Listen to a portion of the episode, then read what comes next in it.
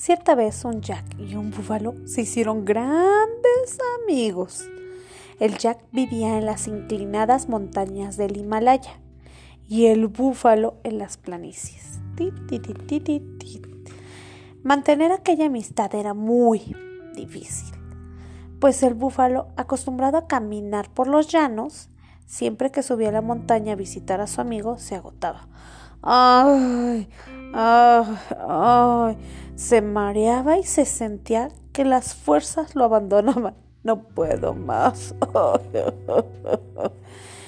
A Jack le sucedía lo contrario. Cuando bajaba de la montaña para visitar a su amigo, la planicie le provocaba un calor intolerable.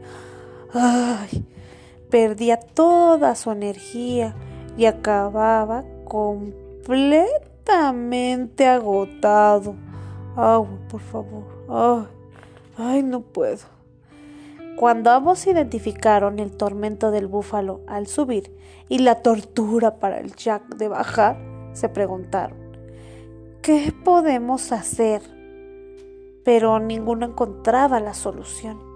No, ¿qué hacemos? ¿Qué hacemos? Un día escucharon hablar de un sabio que practicaba la meditación.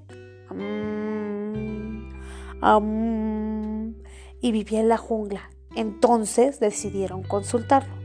Caminaron largos días hasta llegar a su ermita. El sabio lo recibió y ellos le, les pusieron su pesar. Ay, fíjese que, fíjese que... Había lágrimas en los ojos de ambos amigos. Lo importante en la vida, dijo el sabio, es encontrar siempre que sea posible el punto de equilibrio. ¿El punto de equilibrio? Preguntaron. Qué extrañados los bovinos. Sí, dijo el sabio, y eso nos va a ayudar a mejorar nuestra amistad. Ah. Desde luego, aseguró el sabio, les voy a decir qué tienen que hacer. Busquen juntos un terreno intermedio en el que se puedan encontrar cuando deseen verse.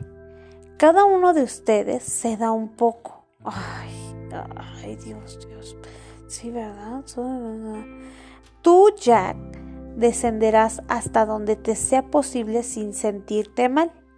Tú, búfalo, subirás hasta donde te sea posible y puedas, sin perjudicarte. ¿Eh? En esa franja intermedia de terreno celebrarán sus encuentros. Cada uno cederá un poco y así encontrarán el punto de equilibrio. ¡Oh! Y desde ese día el búfalo y el jack se reunieron más a menudo. Uy, para chismear de seguro.